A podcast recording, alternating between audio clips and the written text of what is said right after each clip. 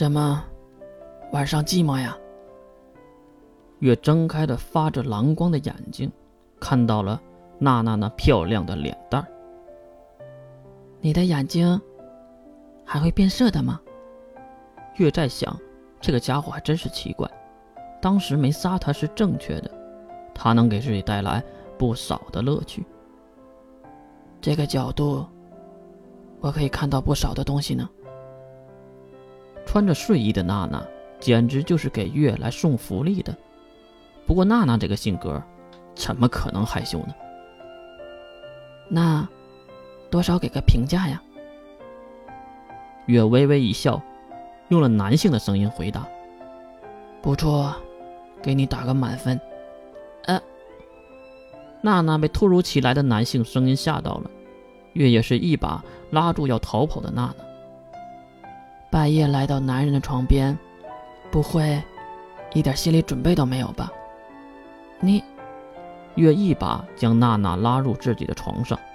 由于车内的床非常的小，两个人也是强行挤在了一起。一阵骚动，月也是看向四周，露露、大炮还有那个新来的五口都没有反应，应该是没有被吵醒。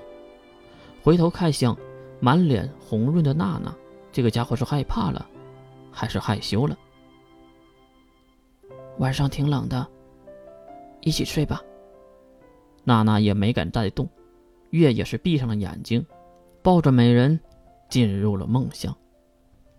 第二天的早上，月又是最后一个起床的，当然身边的娜娜早就已经去准备早饭了。在多次的喊叫中，月才爬起来，而且刚刚离开被窝，月才知道今天又冷了。这是入冬了吗？简单的洗漱后。月蹒跚的走出了房车，看到四个人已经忙完了早饭，正对他招着手。当然，月也是少不了那一顿骂，然后才开始吃早饭。今天吃的很是丰盛，可能是有五口的原因吧。小米加上蘑菇汤，还有一些肉干。再走上大半天，我们就能到达东海半岛了。听说那里有不少的包子，所以我们。还是有小心些的。大炮边吃边说着：“炮哥，你真的要组织一个贩卖金盒的猎人队伍吗？”五口这个称呼还真是有趣儿。那是当然了，又杀包子又赚了钱，岂不是两全其美？哎，对了，国家对战获得的包纸金盒都去哪儿了？当然是国家回收了。我们对抗包纸的时候。金盒是不可以个人收纳的，那是违法的行为。啊，那不是很惨吗？五口也是连忙解释：“炮哥，你理解错了。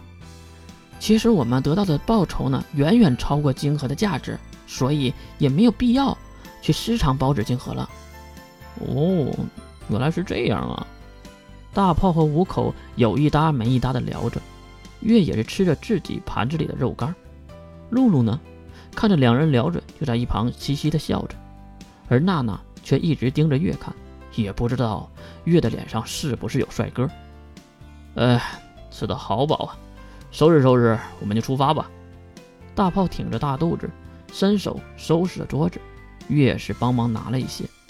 由于车上的水已经所剩无几了，所以今天就没有洗这些盘子。今天开车的是五口。也是为了让他早一点的掌握房车的驾驶方式，以备不时之需。毕竟现在路上一个人影都没有，正好练车是个好时机。摇摇晃晃的大约半天左右，大家也是看到了巨大的城墙。这个城墙应该是大炮和月看到最高的城墙了。高大的城墙四周还有不少的哨所，上面站着的人用奇怪的东西瞭望着四周。喂。那个是对空导弹吧？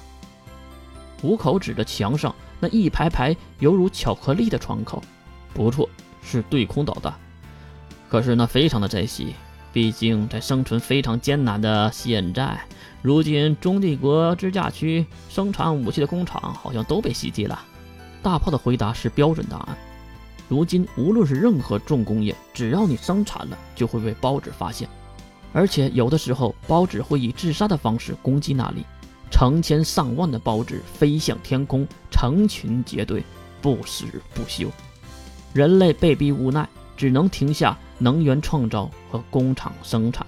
如今人类已经今非昔比了，当然说的是下坡。不是说还有少部分的工厂正在生产武器吗？这里就有，真的呀？五口很好奇，可是大炮说的可不是五口心里想的那些。这里生产的武器都是便捷的武器，比如枪支和一些手榴弹什么的，其实对包纸都没有任何的伤害。顺便一说，核武器对包纸只有爆炸的伤害，而没有辐射伤害，所以对人类而言呢，核武器不适合这场战争。原来是这样啊，怪不得几个大国家在发射几个核弹后就不再使用核武器了呢。其实大炮说的。还是有些偏差。核武器并不是不能杀死孢子，而是孢子死后会产生比核武器更强大的辐射，也就是吸收辐射并放大的辐射。然后还有第二波的恶心操作，那就是疯狂的进化。在高强的核辐射中，孢子会迅速的成长和进化，所以人类也是明白了其中的道理。包纸非常喜欢辐射。甚至可以说，包纸很有可能就是辐射形成的产物。聊着聊着，几个人也是进入了城门口的检查点，五个人都下车去接受检查。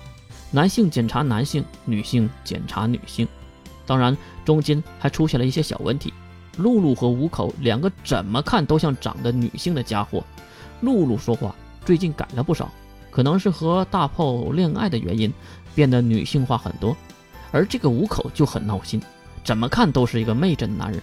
在大炮的多番解释下，卫兵才给发出了男性的凭证。毕竟卫兵才懒得去鉴定五口是不是男的，只要你没有带什么危险的武器啊、炸药啥的，付了钱你就可以进城了。